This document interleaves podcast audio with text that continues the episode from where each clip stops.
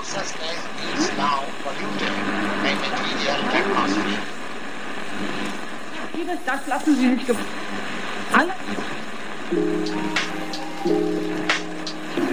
Bienvenidos a otro de los shots de la Bhagavad Gita.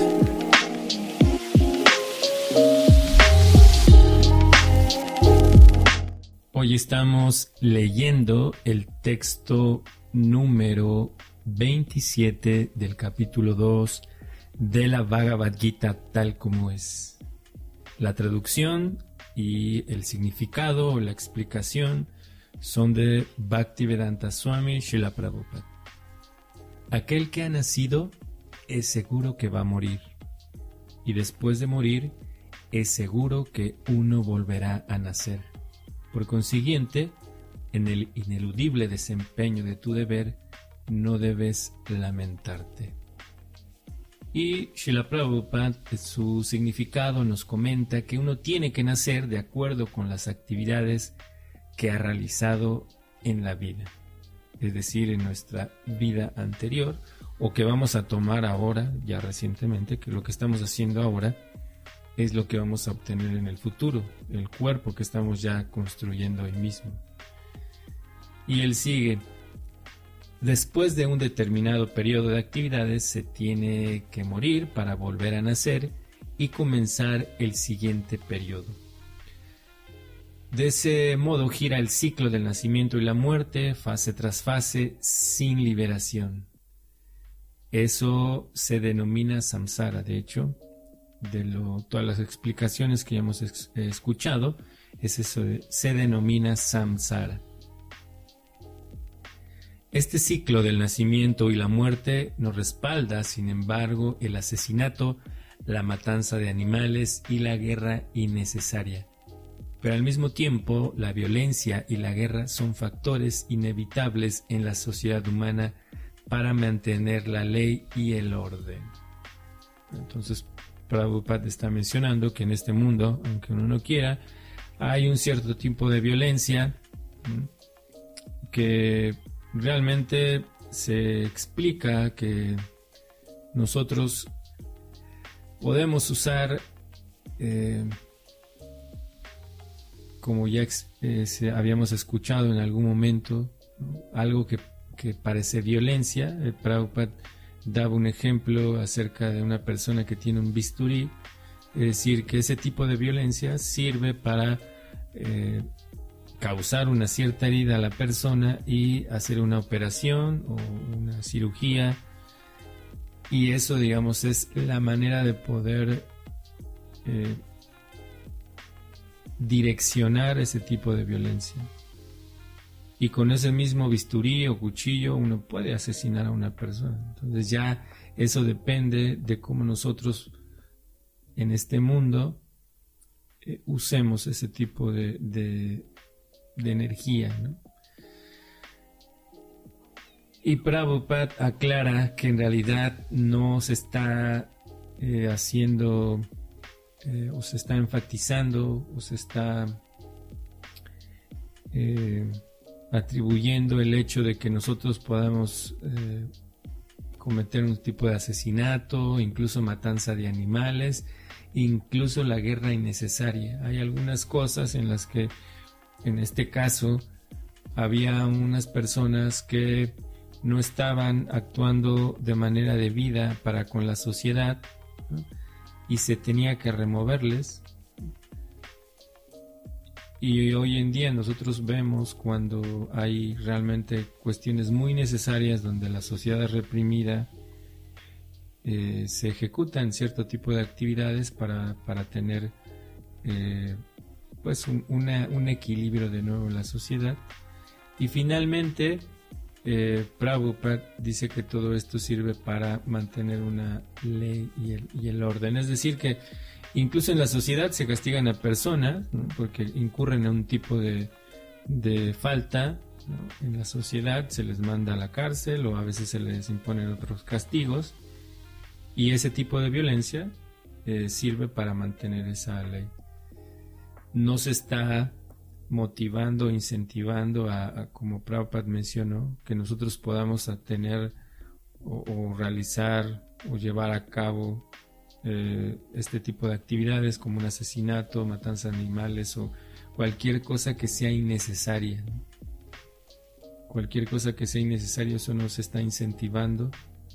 Al contrario, uno tiene que, luchar en ese sentido para que la ley de la sociedad eh, pueda resolver este tipo de conflictos sin embargo, pues en ese entonces en realidad era una cuestión muy diferente porque estos reyes ¿no? eran personas que tenían un entrenamiento, ya lo he dicho muchísimas veces, eh, incluso en su aspecto de qué es lo que están buscando para la sociedad. No buscan un beneficio personal, sino buscan el bien común. Por eso acá se está mencionando esa parte ¿no? muy importante donde se está incentivando a Arjun a eh, que él entienda que una persona que ha nacido segura, seguro, seguro que va a morir. Eh, y después de morir es seguro que va a volver a nacer. Y se está incentivando a Arjun que cumpla con su deber. Y no debe lamentarse porque era un guerrero, una persona que tenía que ejecutar ese, ese, ese trabajo. Pero no es para las personas que no tenemos ese tipo de mentalidad que se llamaba Rayarchi. Rayarshi, eh, Rash significa eh, rey, un kshatriya, un gobernador. Y Rishi significa un sabio, es decir, que no eran unos sabios, unos guerreros ordinarios en ese sentido. Y Prabhupada sigue que comentando que la batalla de Kurukshetra, que ocurriría por la voluntad del Supremo, era un evento inevitable. Y es deber de un kshatriya pelear por la causa justa. De nuevo, eh, eh, era algo que ya iba a ocurrir, porque si recordamos que eh, en algunas charlas que hemos tenido, en el capítulo 4 se menciona un poco esto de una de las cosas por las que la divinidad desciende, que son subsecuentes a lo, a lo real, ¿no? Porque Ahí hay un texto que él menciona que dice para, para relacionarme con los devotos, con los practicantes o con los yogis o, personas que están buscando la espiritualidad, yo desciendo para relacionarme con ellos. Y hay otras cosas que se menciona ahí que son subsecuencias para restablecer los principios del Dharma.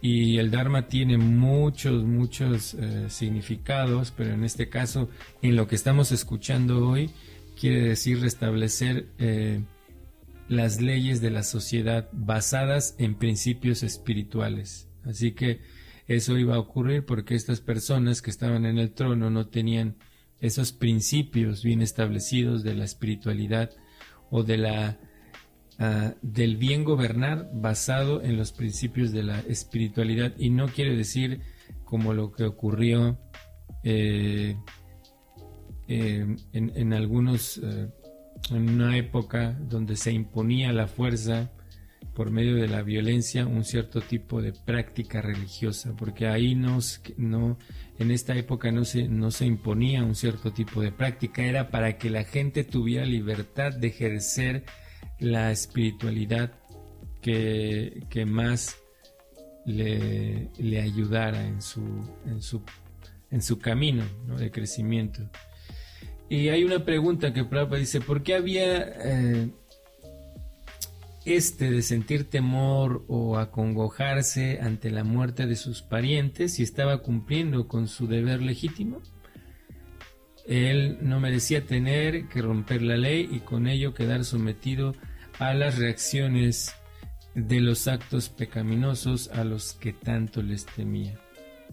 Por el hecho de eludir el cumplimiento de su deber genuino, no sería capaz de impedir la muerte de sus parientes y se vería degradado por haber seleccionado un modo de actuar equivocado. Aquí eh, se está hablando un poco más del deber personal. En este caso, Arjun tenía que ejercer un cierto tipo de violencia en contra incluso de sus parientes, pero no tiene solamente que ver. Más adelante vamos a escuchar una explicación donde Krishna le explica que hay ciertos tipos de agresores que si uno se defiende, como hoy en la ley hay ciertas situaciones en las que si uno se defiende no comete un, delito, sino que se toma como una situación de defensa personal. En este caso también en las leyes de, la naturaleza, que no tiene nada que ver con Dios, la naturaleza actúa de acuerdo a un mecanismo que claro fue creado por Dios, pero eh, es autónomo en un sentido, que, que está dando a cada quien eh, el resultado de las cosas que él ejerció. En este caso también hay ciertos mecanismos en los cuales, como en este caso, los Pandavas o en este caso Arjun ya había sido transgredido muchas ocasiones, muchas, muchas ocasiones. Se va a explicar en un significado, Prabhupada va a enumerar ciertas cosas y, nos va a recordar, ¿no?